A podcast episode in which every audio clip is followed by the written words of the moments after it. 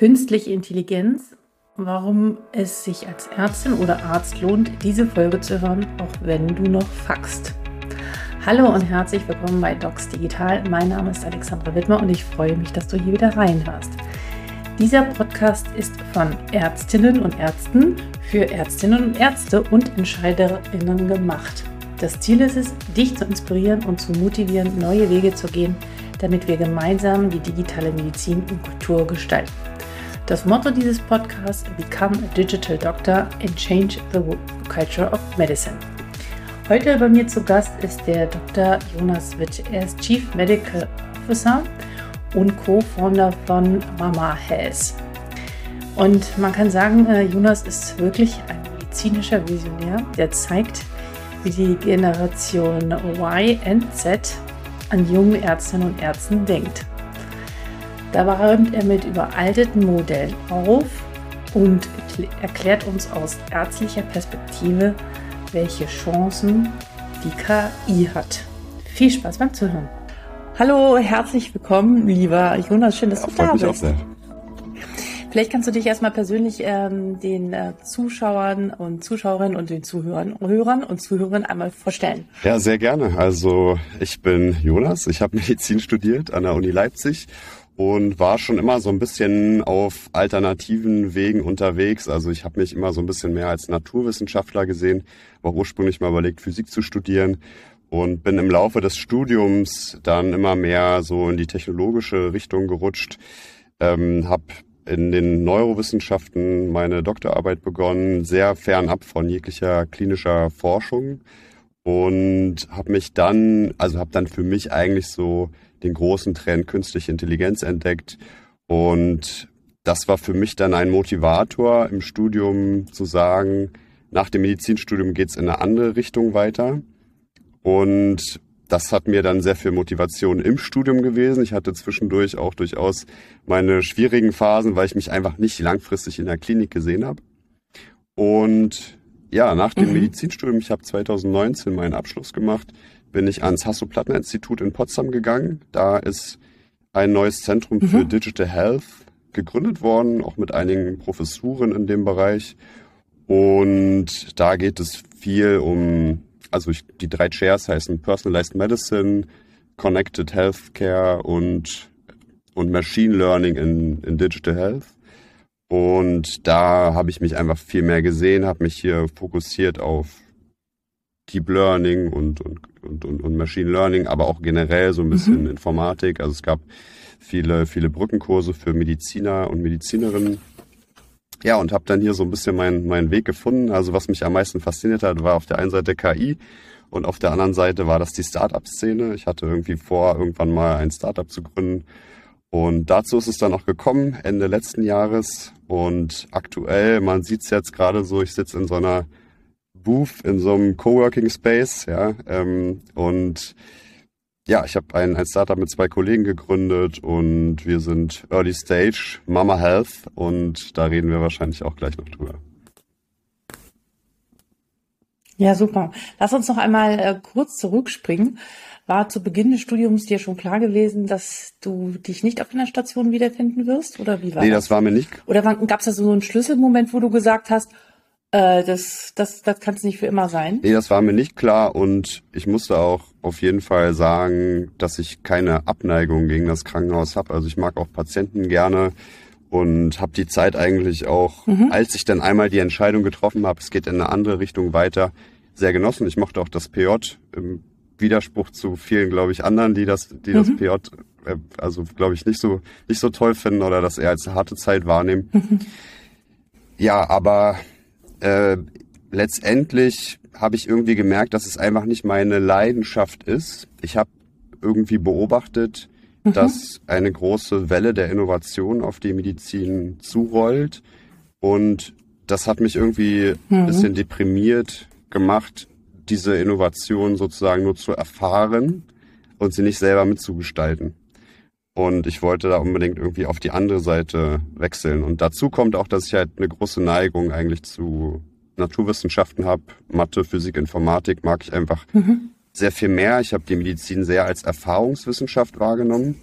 Also viele Entscheidungen werden getroffen, mhm. weil man halt ein Gefühl entwickelt für die richtige, die, für die richtigen Prozesse. Ähm, also es ist ja auch ein bisschen die Kunst der Medizin. Und das habe ich einfach als, ich sag mal, intellektuell nicht so befriedigend wahrgenommen. Ähm, ich glaube, dass wir da auch vor einem Wechsel stehen, aber äh, trotz allem, Definitiv. dass das halt ja. sozusagen dieser, dieser Kunst der Medizinanteil auch sehr, sehr wichtig ist und ähm, die zwischenmenschliche Komponente, der sehr, sehr wichtig ist. Aber ich habe einfach sozusagen für mich ähm, erkannt, so dass die, die Neigung in eine andere Richtung gehen. Hm. Ähm, hast du denn Innovation schon in der Klinik erlebt? Oder hast du gemerkt, okay, du beschäftigst dich äh, privat, hast du dich wahrscheinlich mit diesen ganzen innovativen Dingen äh, äh beschäftigt und hast gesehen, okay, da gibt es ein, eine Gap zwischen dem, wie, wie du Klinik erlebt hast und dem, was da eigentlich schon möglich wäre oder wohin mhm. es geht? Oder hast du auch schon äh, andere Erfahrungen gemacht? Also natürlich erlebt man Innovation in der Klinik, aber die ist, glaube ich, eher wirklich sozusagen in den klinischen Bereichen, in den Spezialisierungen der einzelnen Fachrichtungen. Mhm ich würde sagen, dass sozusagen diese Paradigmenwechsel in der Medizin, vor denen wir stehen, eher nicht aus der medizinischen Welt selber kommen, hoffentlich immer mehr von dieser gestaltet mhm. werden. Aber das ist eigentlich ja immer so. Also immer, wo wir Bereiche haben, die einer Disruption unterlaufen, kommt das selten aus dem Bereich selber, sondern oft von außerhalb. Und da gibt es natürlich verschiedene Gründe, kann man spannend debattieren, warum das so ist. Es gibt ja auch Innovationsforschung und so weiter. Aber naja, also diese klassischen Beispiele sind, warum hat nicht, warum haben nicht die großen Hotelfirmen der Welt Airbnb entwickelt, ja, oder oder oder gebaut? Oder warum haben nicht die großen Autofirmen Total. der Welt mhm. Uber gebaut? Und ähm, das das ist, denke ich, in der Medizin auf eine gewisse Art ähnlich. Also wir werden, wir sehen das jetzt schon, werden immer mehr Innovationen sehen, die von außen kommen und da kommen wir auf ein ganz spannendes Spannungsfeld, wo sich die Rolle von Ärzten und Ärztinnen verändert, aber auch von Patienten, Patientinnen.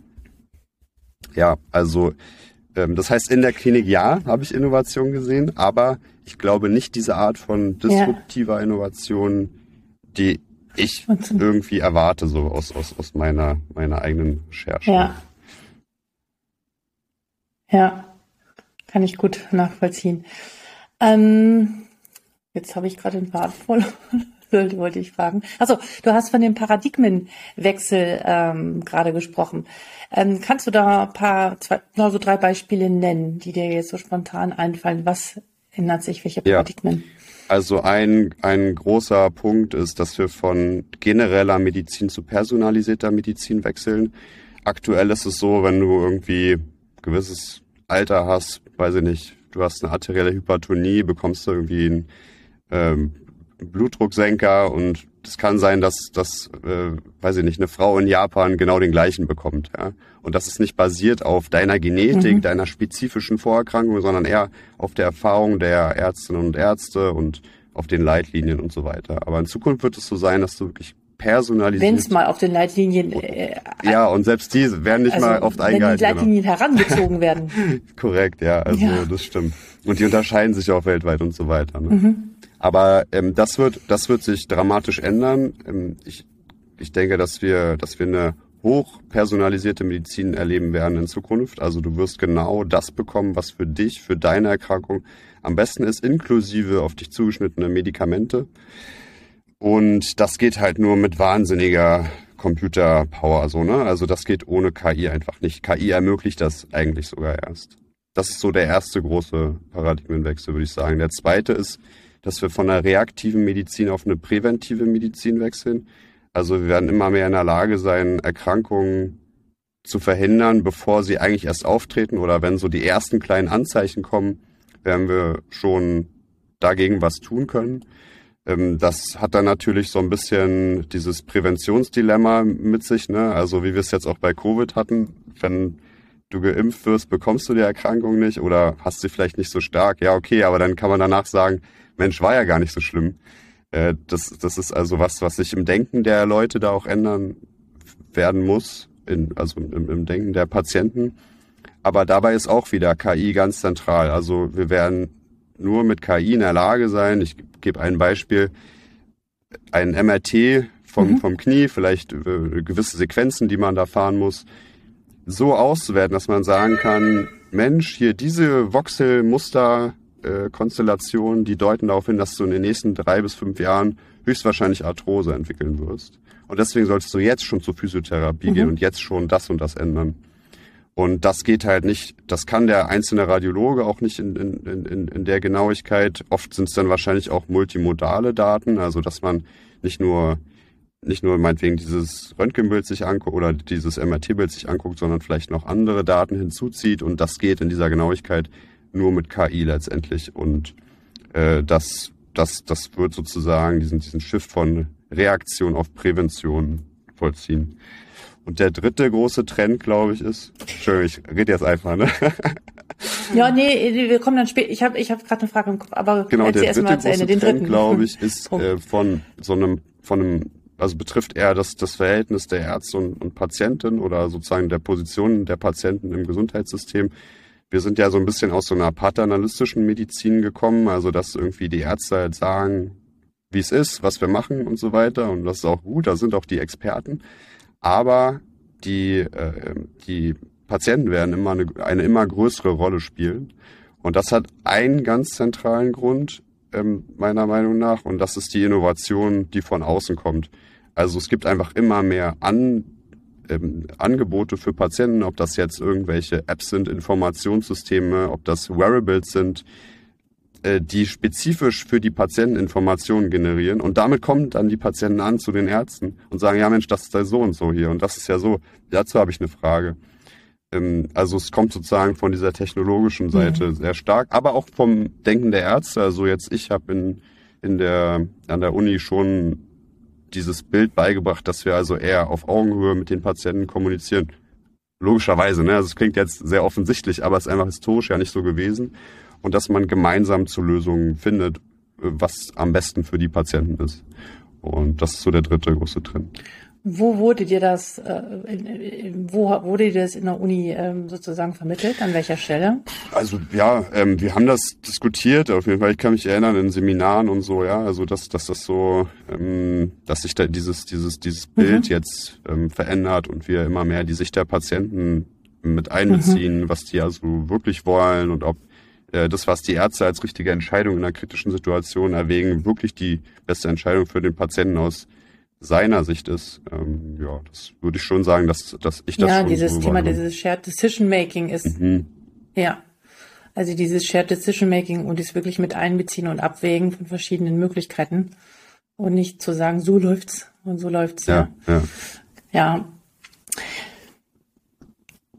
Das sind viele Themen, viele Themen, wo wir vielleicht ein bisschen weiter jetzt äh, einsteigen können.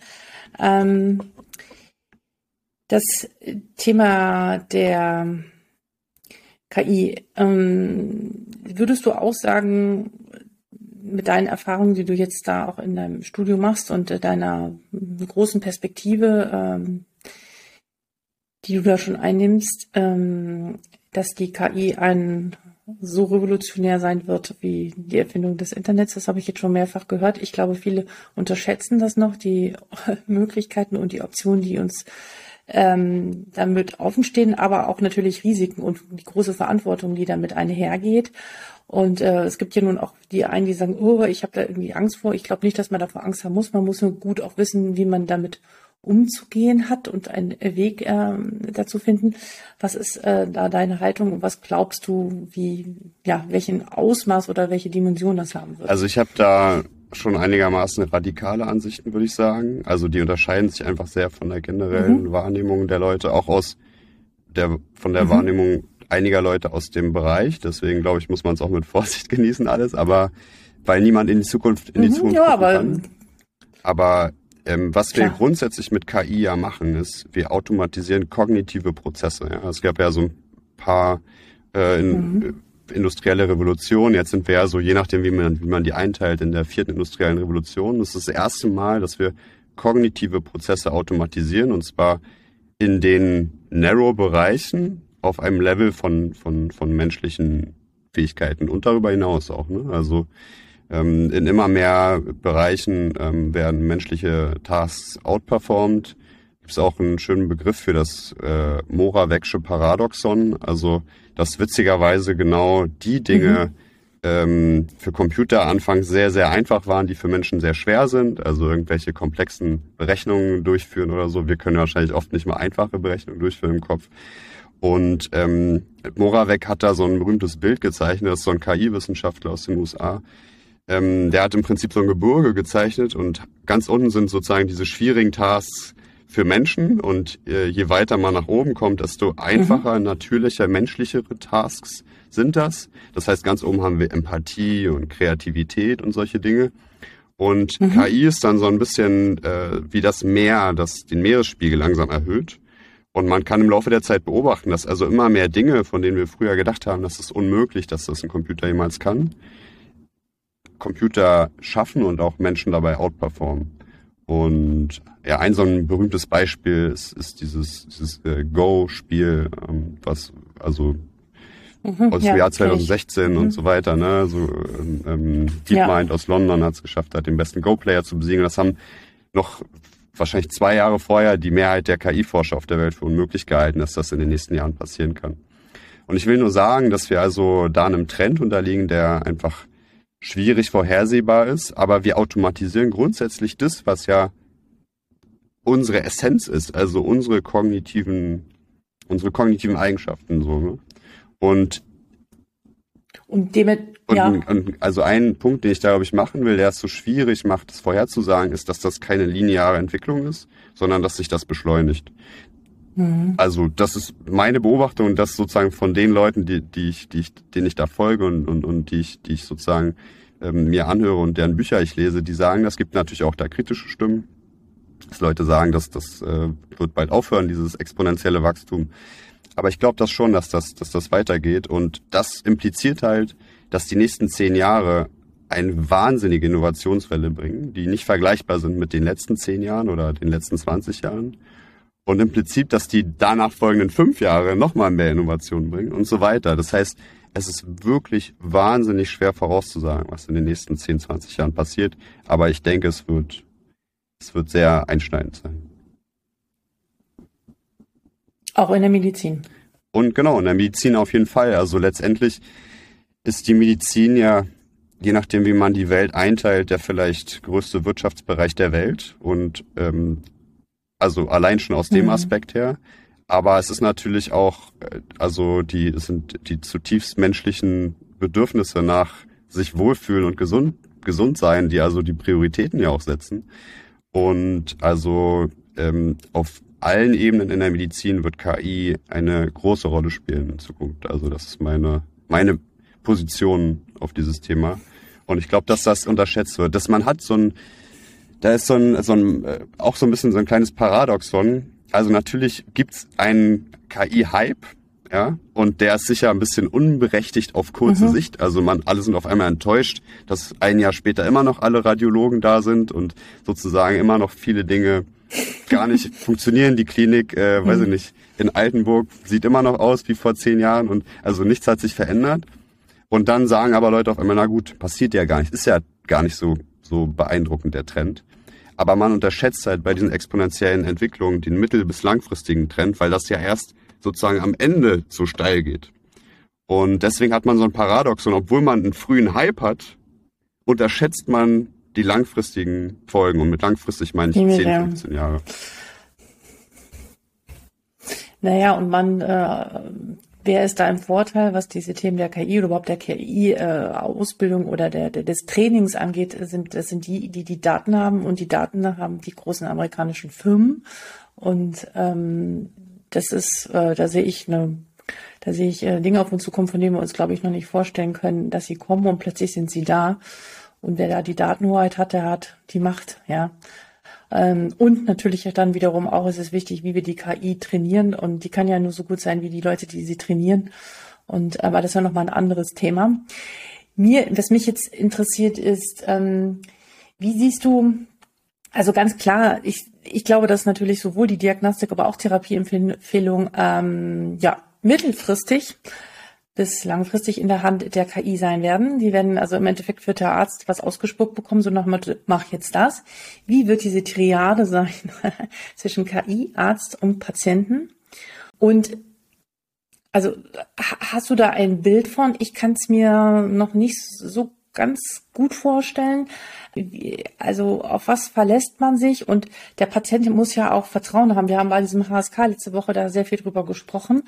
Ähm, wie reagieren Patienten darauf, wenn man heute schon zutage sagt, äh, wir machen eine Koloskopie und es gibt schon Kliniken, die machen Koloskopie in unter Anwendung mit KI.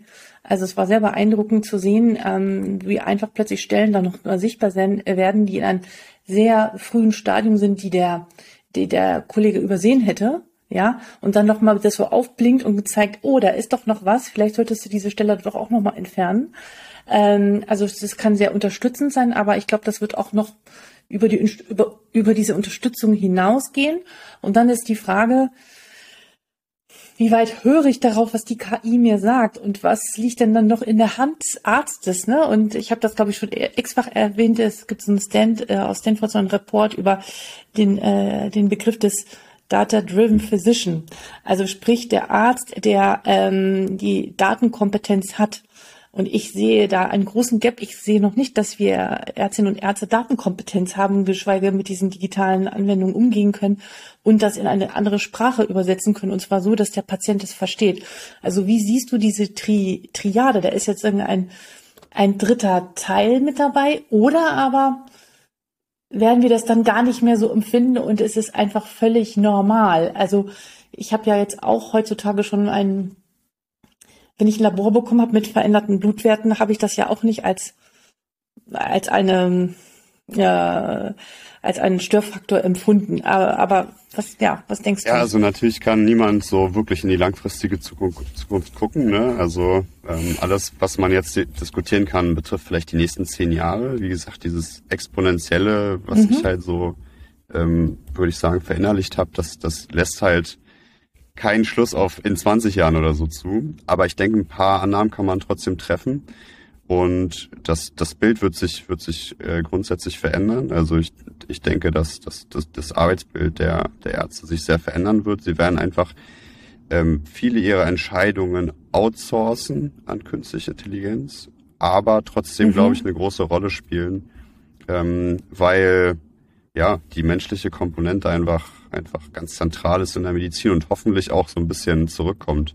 Also man ich sag mal so, was kann KI denn mhm. nicht gut? Ähm, ich glaube, das, ähm, äh, das wurde mal so zusammengebracht ganz gut von Kai Fu Lee. Das ist so ein, ähm, so ein, so ein äh, Milliardär aus China, äh, der, der also so ein KI-Investor ist und auch irgendwie da promoviert hat, äh, Stanford damals meine ich. Und der hat das zusammengebracht in, in, in so einem Buch, was vor zwei Jahren erschienen ist. Und äh, er meinte, die zentralen Dinge, die KI nicht gut kann, aktuell noch, äh, sind zum einen äh, Kreativität, also kreative Lösungen für Probleme zu finden mhm. im alltäglichen Leben. Ähm, das zweite. Aber Bilder malst auch schon, glaube ich. Ja, genau. Also natürlich, ne, in gewissen glaub, Bereichen auf jeden Fall. Gemalt. Aber gerade wenn es mhm. so um komplexe Situationen geht mit be begrenzten Ressourcen im Alltag mhm. oder so, sage ich mal so ganz abstrakt, das ist äh, für KI noch schwierig. Ähm, das zweite ist das Thema Empathie. Auch da wird es sicher große Fortschritte in der Forschung geben, aber äh, die Frage ist, ja, also will man letztendlich nicht doch mit einem Menschen zu tun haben und so. Also ich hoffe das sehr. Ja. Ich bin nicht nur ein Fan dieser Entwicklung, ich sehe das auch alles mit großer, ähm, mit, mit, also mit großer ähm, gesunder Skepsis, würde ich sagen. Ähm, und das dritte ist witzigerweise Fingerfertigkeit. Also ähm, mhm. das ist auch noch sehr schwer. Die Robotik, die Robotik hinkt sehr hinterher den Bereichen aus Computer Vision ja. und NLP und so. Und wenn ich jetzt sozusagen die drei Dinge benenne, ja. das sind genau zentrale Komponenten des Arztes oder der Ärzte. Ähm, also Fingerfertigkeit, in, ob das nur kleine Dinge sind im Alltag oder so, aber das spielt eine große Rolle. Auch natürlich in der ja. Chirurgie und so weiter. Dann die empathische Komponente und, ähm, und, und das dritte sozusagen kreative Lösungen bei begrenzten Ressourcen im Alltag zu finden. So, das, das, das muss ja, müssen Ärzte auch ständig tun.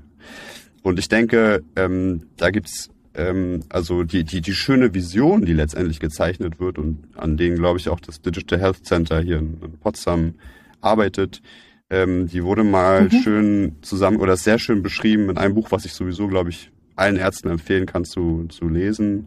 Ähm, das heißt äh, Deep Learning Welches? von, äh, äh, nicht Deep Learning, Deep Medicine von äh, Eric Topol äh, aus Kalifornien. Ähm, ja, ich habe es ja, hier. Also es ist eigentlich mittlerweile ein sehr berühmtes, äh, berühmtes Buch. Ich hol's mal kurz her.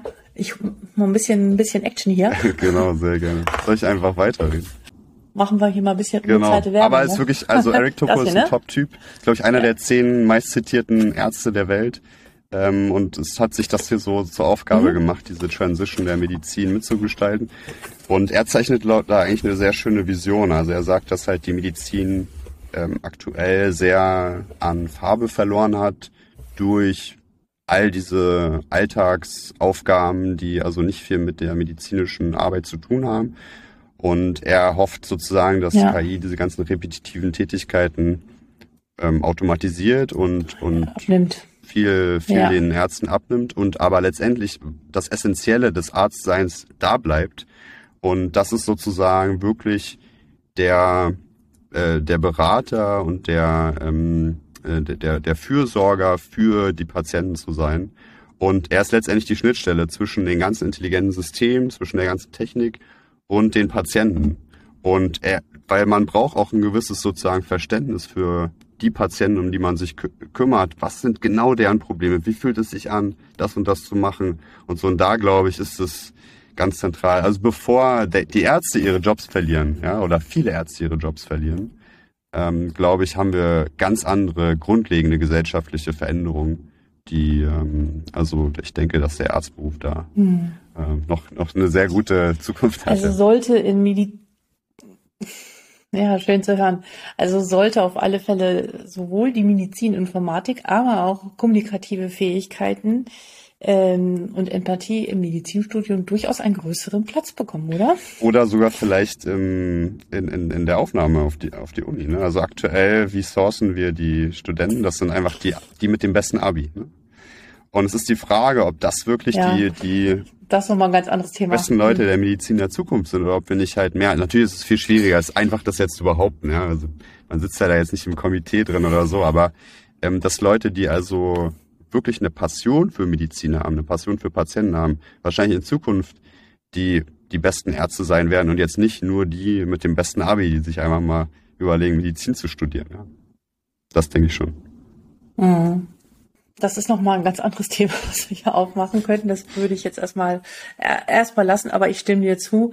Äh, das ist nochmal eine ganz äh, andere Frage. Ich denke auch, dass es ähm, dass wir neben den ganzen fachlichen Kompetenzen, die man sowieso alle gar nicht mehr äh, beherrschen kann, weil es einfach zu viel ist, also eine Grundausstattung brauchen. Aber ich glaube, dass soziale Kompetenzen, aber auch die Kompetenzen im Umgang mit digitaler Medizin und Leitlinien, wie wollen wir uns verhalten, aber auch das Thema Ethik, ja, oder auch Datenschutz oder Umgang mit Daten, ähm, meiner Meinung nach das ganze Studium äh, ein bisschen auf den Kopf stellen sollte oder gestellt werden muss, äh, damit die Kolleginnen und Kollegen der Zukunft ja. darauf vorbereitet werden. Und ich weiß von Medizinstudierenden aktuell, dass das überhaupt nicht der Fall mhm. ist oder nur aktuell an sehr, sehr wenigen Stellen überhaupt gelehrt wird. Also da ist noch eine, noch eine große Lücke, die dort klappt und viele sich überhaupt nicht darauf vorbereitet fühlen auf das, was da ähm, an. Äh, Absolut, auch das ganze Thema Digital Health total unterrepräsentiert. Ähm, aber ich meine, das Medizinstudium ist schon mit Abstand das längste Studium. Es ist halt auch schwierig, ne? Also es muss da, glaube ich, eine, eine große Reform passieren in absehbarer Zukunft. Aber es Total, ist auch nicht, ja. auch nicht einfach. Ne? Ja. Aber es werden sich viele ja. ethische Fragen stellen auf dem Weg auf jeden Fall. Ja, ich glaube, dass die Ethik und auch überhaupt das äh, Thema, also ich erinnere mich nicht daran, dass wir da groß drüber gesprochen haben früher, ähm, dass das thematisiert worden ist, aber äh, ich denke auch, das wird äh, immer relevanter werden. Wie wollen wir damit umgehen und äh, wollen wir auch wirklich alles machen, was möglich ist, auch von, äh, von Gentherapien und überhaupt ähm, Entschlüsselung von äh, unseren Genen und den Einsatz von Medikamenten. Also man wird ja so viel möglich werden. Ähm, äh, und das kostet natürlich wiederum auch. Und die Frage ist, wollen wir das und wollen wir auch, und das ist noch ein Thema, wo ich gerne mit dir auch nochmal kurz einsteigen würde, das Thema der Prävention. Ja, klar, äh, werden wir viel früher erkennen, ah, da hat jemand eine Herzrhythmusstörung einmalig gehabt. Äh, Achtung, Achtung, Red Flag, ja, du solltest dich mal darum kümmern. Ähm, Müssen wir erst auf KI warten, um präventiv tätig zu sein? Also, ich meine, wir wissen jetzt schon, ne, also wenn ich auf eine Waage, also es, sie liefert ja mehr Daten, frühzeitige Daten. Ich kann mich auch auf eine Waage stehen, stellen und sehe auch, dass mein BMI über 30 ist. Und das hat, da habe ich auch einen Messwert und tue nichts. Also, was ich damit sagen will, nur dadurch, dass uns KI viel früher und präventive Daten liefert, ist die Frage, ob die Menschen, die dahinter stehen, sie wirklich umsetzen. Und das ist ja sowieso so ein grundsätzliches Thema. Ich finde, dass die Technik oder die Möglichkeiten ja alle schon an vielen Stellen da sind.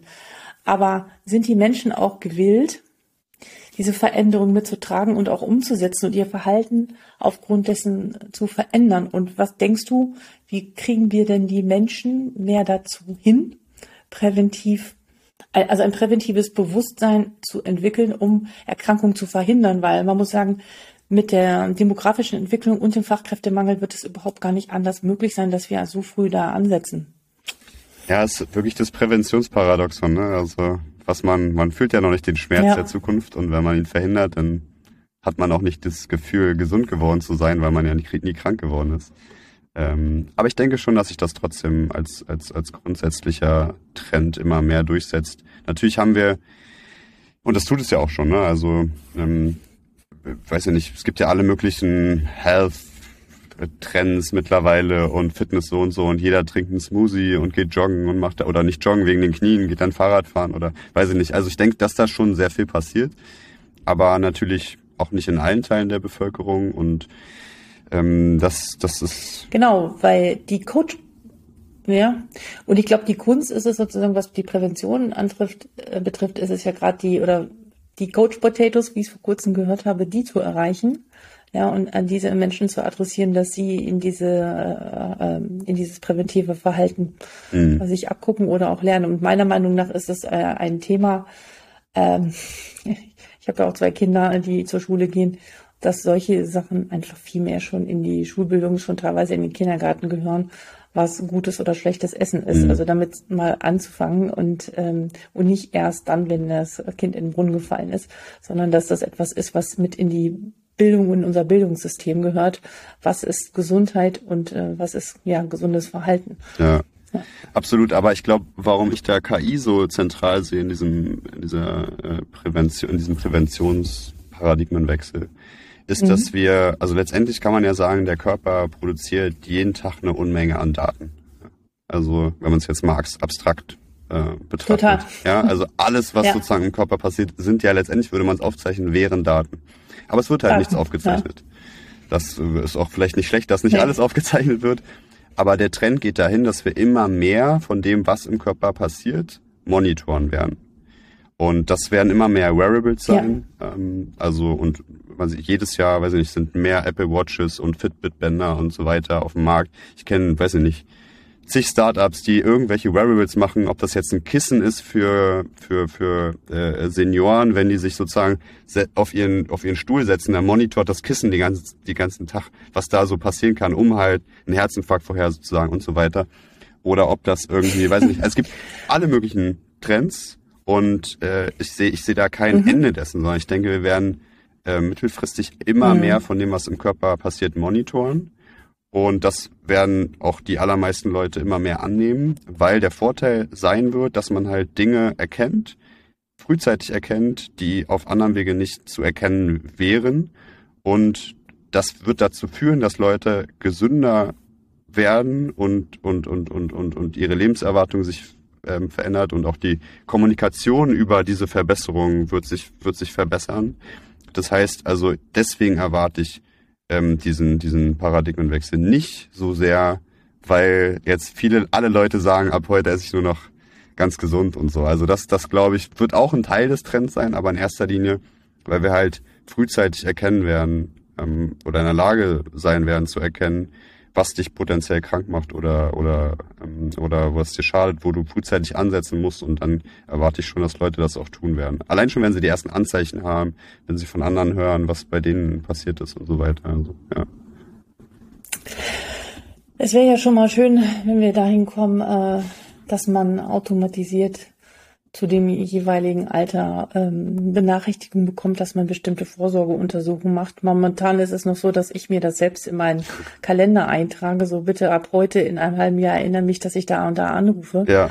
Ähm, also ich meine, mit diesen einfachen Dingen wäre es ja schon mal schön und gut, ähm, darauf äh, hingewiesen zu werden. Und, ja, das stimmt. Ähm, am besten, dass man da gar nicht anrufen muss, sondern dass der Termin automatisiert dann auch entsteht und das schon beim Rausgehen aus der Praxis ähm, bei der Vorsorge schon der Termin für die nächsten Vorsorgetermin automatisiert in zwei Jahren irgendwie festgelegt wird, ohne dass das irgendwie noch irgendeine andere Handlung bedarf, ja. Das stimmt. Und da das haben wir wieder genau diese, also diesen Gap, so, ne? Was ich jetzt, wovon ich natürlich jetzt geredet habe, sind diese Innovationen ja. von außen. Und was du jetzt äh, sozusagen erzählt hast, ist ja, ja. aber das sind die Probleme des aktuellen Systems. Und da ist einfach dieser Gap dazwischen. Und ähm, deswegen haben auch viele Leute, die im Gesundheitssystem arbeiten, die sehen halt diese Probleme den ganzen Tag und die sehen nicht diese, diese Welle, die da kommt. Ja. Und ähm, ich stimme Nein. dem auch komplett Nein. zu. Also das, Darum machen wir ja diesen Podcast. Ja, ja. Du willst ja die Gap ein bisschen machen wir ja verkleinern. Ich will die Gap ein bisschen schließen. Die Frage ist, ob die, die äh, über diese, ich glaube, die Frage ist, ob wir die schon erreichen mit diesem Podcast und diesem Videocast, aber ich bin mir sicher, früher oder später wird man gar nicht drum herumkommen. Ja. also, äh, weil ja auch immer mehr Ärztinnen und Ärzte auch sich äh, einmischen und mitmischen und auch das mitgestalten. Also ich ja. finde es toll, dass Dinge von außen kommen. Ähm, ich bin da ja nun auch gerne äh, ein bisschen, habe die Fühler nach außen ausgestreckt und habe halt gesehen, boah, da passiert echt richtig viel. Und die Ärztinnen und Ärzte sitzen in der Klinik, sind völlig fertig, erschöpft und äh, können nicht mehr und haben überhaupt keine Zeit, sich drum zu mhm. kümmern, diesen Trend äh, mitzugestalten. Und sie haben so viel Wissen und so viel können, dass man absolut brauchen können, äh, kann für diese Entwicklung. Insofern ähm, plädiere ich ja immer dafür, mischt mit und ja. ähm, gründet auch Dinge selbst. Ja, wenn ihr Ideen habt und habt den Mut, äh, da rauszugehen und auch als Mediziner ähm, ja sich zu positionieren, aufzustellen, weil ähm, das Vertrauen der Menschen ist groß und wenn man da ein gutes Produkt oder eine gute Lösung hat, ähm, warum nicht? Ja, total. Ja. Also ähm, vielleicht auch zwei Gedanken dazu. Ich wirke jetzt vielleicht hier auch so, als wäre ich mega der Technikenthusiast und finde das alles nur toll, ja. Aber es gibt viele Risiken auf diesem Weg. Ich denke schon, dass das insgesamt ein großer positiver Trend ist. Ich glaube, dass die Gesundheit der meisten Menschen auf der Welt sich drastisch durch diese Technologien verbessern wird und dass das letztendlich ein gutes Outcome ist. Aber es ist halt wichtig, dass das gestaltet wird von den Leuten, die eigentlich Teil dessen sind oder eigentlich aktuell das System äh, sozusagen zum, zum großen Teil am, am Laufen halten. Und das, das sind halt die ja, Ärztinnen und Ärzte, absolut. Pflegerinnen und Pfleger und alle Stakeholder aus diesem, aus diesem Bereich. Und das ähm, Ja, aber dafür brauchen sie Dafür brauchen sie Zeit, die haben sie nicht. Ja. Und da beißt sich die Katze so ein bisschen Total. Schwarz. Ich war 2016 ja. auf einem äh, Radiologie-Kongress in, in Leipzig und habe einfach nur, mhm. ich bin so rumgelaufen, habe mhm. nach, wo ist denn hier was zu KI? Machine Learning, Deep Learning, habt ihr irgendwas? Nichts. Aber vielleicht gab es irgendwo eine Veranstaltung, will mir jetzt nicht Unrecht tun, aber das ist gerade mal fünf, sechs Jahre her und da war einfach gar nichts. Das ist heute sicher deutlich anders, denke ich. Aber selbst sozusagen ja. dieser Bereich, ja. der am meisten technisiert ist in der Medizin, ja, die Radiologen sind da totale Spätzünder und haben natürlich den ganzen Tag mit ihren eigenen Problemen zu kämpfen. Das, das, äh, den Punkt gebe ich ab, absolut, aber es gibt einfach. Aber Sie schätzen schon Ihre Zukunft, ja. Ja, aber Sie schätzen Ihre Zukunft schon richtig ein. Also äh, ich habe schon mit einigen gesprochen, die meinten schon, naja, von uns wird es nicht mehr so viele geben. Also, also so langsam durchdringt es die, ja. Aber der zweite Gedanke, ja, spannend. der zweite Gedanke ähm, noch vielleicht kurz, ja. ähm, ist, ich hoffe auch sehr, dass sozusagen mehr Mediziner und, und Medizinerinnen sich entscheiden, zu gründen, alternative Wege zu gehen, mitzugestalten und vielleicht auch genau alternative Karrieren in Betracht ziehen, weil ich ganz persönlich auch denke, ähm, wenn wir diese diese ganzen neuen Firmen haben, diese ganzen neuen Systeme und neuronalen Netze, die dann also die Zukunft der Medizin in meinen Augen bestimmen werden, dann hoffe ich, dass wir also auch vieles aus Europa einfach haben. Also ich ich ich möchte, ich glaube, dass wir hier ja. einigermaßen gute Werte haben, eine gute Ethik. Auch in Europa ist nicht alles perfekt. Aber ich, ich würde mir mehr wünschen, dass sozusagen wir hier viele dieser Systeme bauen und dass das nicht alles aus den USA oder gar China kommt. Ja, und momentan sieht's ja halt so aus, ne? Also dass doch wirklich viel aus diesen Ländern kommen wird. Und jetzt klingelt's, aber ich gehe nicht hin. und äh, wir ähm, ähm, ja gut daran tun, auch damit zu mischen. Vielleicht geht's ja auch irgendwann mal die Kombination aus ärztlichen Kontakt und ähm, ähm, also Patientenversorgung und Gründen. Machst du ja auch. Und ich denke, das ist auf alle Fälle ein guter Start. Und man muss ja nicht gleich mit einem Riesenunternehmen anfangen. Man kann ja auch erstmal klein starten, auf alle Fälle. Ja. Ich würde gerne zur kleinen Zyto-Runde kommen und ich habe so ein paar Begriffe und die würde ich dir gerne sagen und dann möchte ich gerne von dir so den ersten Gedanken wissen, der dir dazu einfällt, zu bestimmten Themen. Ähm, und zwar Thema Nummer eins, Vereinbarkeit in der Medizin. Sag, sag nochmal. Vereinbarkeit in der Medizin. Das Thema Vereinbarkeit. Ähm, was, ach so, Familie, Familie Beruf. Hm, ja, okay. Also ich naja, gut, da haben wir ja natürlich einen großartigen, oder also einmal einen großen und auch großartigen äh, Trend in der Medizin. Medizin wird immer weiblicher. Also ich glaube, in meinem Jahrgang waren wir zwei Drittel, ähm, zwei Drittel Frauen ähm, mhm. und das äh, zieht natürlich auch viele, viele Folgen nach sich, die, die sehr positiv äh, sind in diesem Bereich einfach. Ne? Also ähm, es gibt immer mehr Ärzte, die in Teilzeit arbeiten, auch zum Teil Oberärzte, die das, die das können, die Familie da irgendwie viel in Betracht ziehen. Und ich glaube, dass da auch ein Umdenken bei den, bei den Führungspositionen, bei den Chefs und, und so weiter in der, äh, ähm, ähm, nach sich zieht. Ähm, ein, ich habe einen so einen Satz von einem Prof in Leipzig im Kopf, der meinte, ja, ähm, er hat uns in so einer Vorlesung gesagt, ihr werdet alle nicht mehr so gute Ärzte, wie wir das waren, weil ihr ja nicht mehr so viel arbeitet. Und ich glaube, dass er da nicht recht hat. und der Grund ist ähm, die ja. technologische also glaube, Entwicklung, die da parallel noch mit, mit, mit, mit kommt. Und ich glaube, dass wir dann zufriedenere Ärzte haben und so weiter. Das ist auch ein ganz wichtiger Punkt. Oh, mit denen kommen wir doch gleich drauf. Ähm, ich glaube, wir haben da gerade ein zweigeteiltes Bild. Es gibt schon die, die da sehr äh, wirklich on track sind und innovativ sind und wissen, so geht's nicht weiter. Ja. Und es gibt aber auch noch, ich habe gerade vorhin mit einer Kollegin gesprochen, einer sehr jungen Ärztin, auch die meinte, boah, das ist immer noch wirklich mhm. äh, schwierig äh, auch besonders noch für Frauen. Also ich glaube, da gibt es zwei geteilte Bilder, aber wir gehen, glaube ich, in die richtige genau, Richtung. Genau, ich wollte gerade sagen, also äh, nach wie vor, ne, 24-Stunden-Dienste oder wenn man jetzt sich Uniklinik, Chirurgie, Parallelforschung, das ist halt auch eine, weiß ich nicht, 80-Stunden-Woche oder so. Auf jeden Fall. Aber ich will nur ja. sagen, der Trend geht in die richtige Richtung. Natürlich ist es zum Teil immer noch absolut wahnsinnig. Ja. Sehe ich auch so. Ähm, dann noch ein äh, das Thema Nachhaltigkeit in der Medizin. Klimaschutz. Ich finde Klimaschutz und KI passt auch zusammen, oder? Also glaube ich tatsächlich. Ähm, hier am Hasso-Plattner-Institut ist auch äh, eine Initiative gelauncht worden, die heißt Clean IT. Da geht es so darum, wie kann man dafür dazu sorgen oder dafür sorgen, dass äh, neuronale Netze nicht so viel Energie verbrauchen, wenn man sie trainiert oder in welchen Bereichen mhm. kann man mhm. sie einsetzen, um, um sozusagen CO2 zu reduzieren oder CO2-Emissionen zu reduzieren und so weiter.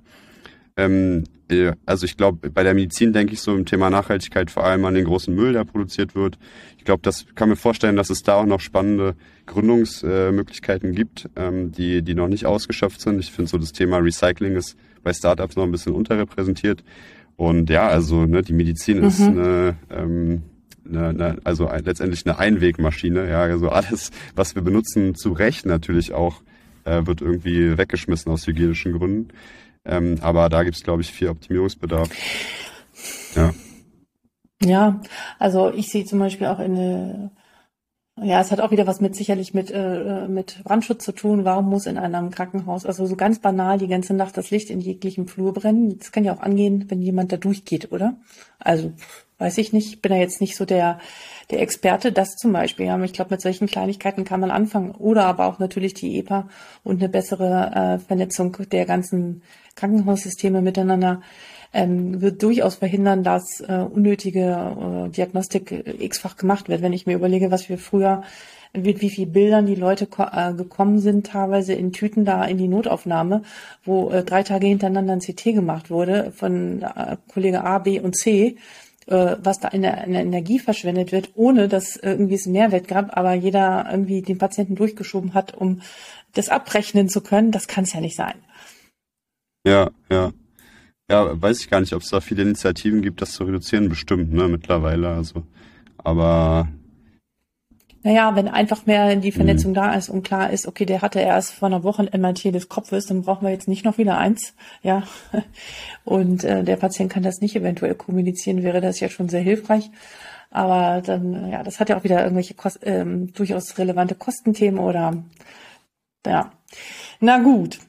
Gibt es noch einen letzten Gedanken, den du den Kolleginnen und Kollegen da draußen gerne mitgeben möchtest? Ja, also ich spreche jetzt natürlich gar nicht so für die ganzen Ärzte oder so, weil ich ja, ich, also war ja in dem Sinne nie so richtig klinisch tätig, ähm, sondern bin ja wirklich eher auf alternativen Wegen unterwegs. Hab witzigerweise, also im Studium war ich da immer so ein mhm. bisschen äh, einer, also weiß ich nicht, oder fast der einzige Gefühl. Da gab es also kaum andere, die auch so gedacht haben. Mhm. Aber mittlerweile kenne ich ganz mhm. viele äh, Ärzte, die so ein bisschen mhm. ähnlich ticken oder auch auf alternativen Wegen unterwegs sind. Ähm, ich glaube, ein zentraler Gedanke so aus meiner Perspektive, das ist einfach so, so meine Sicht auf die Entwicklung, ist, äh, wenn man jetzt sich eine Karriere aussucht in der Medizin, sollte man schon davon ausgehen, dass das nicht so ist wie früher, dass das jetzt irgendwie man das 40 Jahre durchzieht und alles ist top und so, sondern was ich wirklich glaube, ist, dass wir eine exponentielle Entwicklung von technologischem Fortschritt haben und ähm, mhm. also man soll, es ist, ist total unklar, was in 10, 15 Jahren technologisch möglich sein wird, aber es wird wahrscheinlich sehr einschneidend sein. Ich hoffe positiv einschneidend. Und ich kann sozusagen nur dazu mhm. ähm, ermuntern, sich diese, dieser Veränderung nicht sozusagen zu widersetzen. Ich glaube, dass das nicht zielführend ist, sondern dass man das gestalterisch angeht. Und ja, also letztendlich, warum sollte man Medizin studieren? Naja, weil man eine Leidenschaft dafür hat und weil man irgendwie sich um, um mhm. Patienten kümmern möchte. Und ähm, wenn das der Fall ist, dann wird man auch gut sein und äh, ähm, dann wird man auch die Tools nutzen, die es gibt, um für die Patienten eine bessere Versorgung zu gewährleisten. Und ich glaube, dann hat man auch ähm, als Ärztin, als Arzt eine wahnsinnig rosige Zukunft. Dem möchte ich gar nichts weiter hinzufügen, aber ein Gedanke kam mir noch. Du bist für mich so eins, so der, eins der ersten wirklich sagen, wo ich sage, du bist ein echter Digital Doctor. So eine, auch eine neue Art an Generation an Ärzten, die da entsteht. Ähm, ich hoffe, das ist, kannst du so annehmen. Ich finde es äh, total wichtig und gut, ähm, das mitzugestalten und da auch da über den Tellerrand hinaus zu denken. Äh, Dankeschön. Genau, es hat mir sehr viel Spaß gemacht. Vielen Dank für deine Zeit und dass du gekommen bist. Ich wünsche dir mit deinem ähm, Startup, dem Mama Health, sehr, sehr viel Erfolg. Und, äh, Hatten wir jetzt gar keine Zeit, machst, gar keine sicher, Zeit drüber zu reden. Äh, gar nicht drüber, drüber gesprochen. Äh, ja, ähm, ich verlinke es trotzdem auf alle Fälle und ähm, ich ähm, bin mir sicher, dass du noch äh, da viel gestalten wirst, egal in welchem Bereich und ähm, wir noch viel von dir hören werden. Vielen Dank, dass du da warst. Vielen Dank für deine Zeit. Ja, was hast du aus dieser Folge mitgenommen? Ich muss gestehen, ähm, dass ich zu Beginn dieser Zeit, also als ich angefangen habe, diesen Podcast zu starten, ich dachte, ich rede nur über solche Themen wie Data Science, künstliche Intelligenz, Robotik und so weiter. Und habe im Laufe der Zeit jetzt mittlerweile von fast 60 aufgenommenen Folgen gemerkt, dass wir noch sehr weit davon entfernt sind. Dennoch sehe ich es genauso wie Jonas in dieser Folge, dass wir es nicht unterstützen dürfen und dieses, dieser Wachstum und dieses plötzliche Dasein schneller erfolgen wird, als wir jetzt momentan glauben ähm, und wir es uns überhaupt nicht vorstellen können. Besonders die, die immer noch Patientenakten in Papierform haben oder Befunde von A nach B faxen. Insofern finde ich es schön, wenn wir uns erstmal informieren und inspirieren lassen über die Dinge, die da kommen und das so vielleicht auch mit in die Teams tragen oder mit zu den anderen ärztlichen Kolleginnen und Kollegen, damit wir mitreden können. Und ich glaube, das ist mehr denn je wichtig und dass wir nicht dieses Feld, wie auch Jonas sagte, allen anderen überlassen. Hast du schon Kontakt zur künstlichen Intelligenz in deinem klinischen Alltag gehabt? Dann schreibe mir bitte unter info.docsdigital.de. Das würde mich total interessieren und lass uns mehr darüber sprechen. Ansonsten freue ich mich wie immer, abonniere diesen Kanal und berichte den Kolleginnen und Kollegen darüber. Das würde mich sehr freuen. Alles Gute für dich und bis demnächst, Alexander.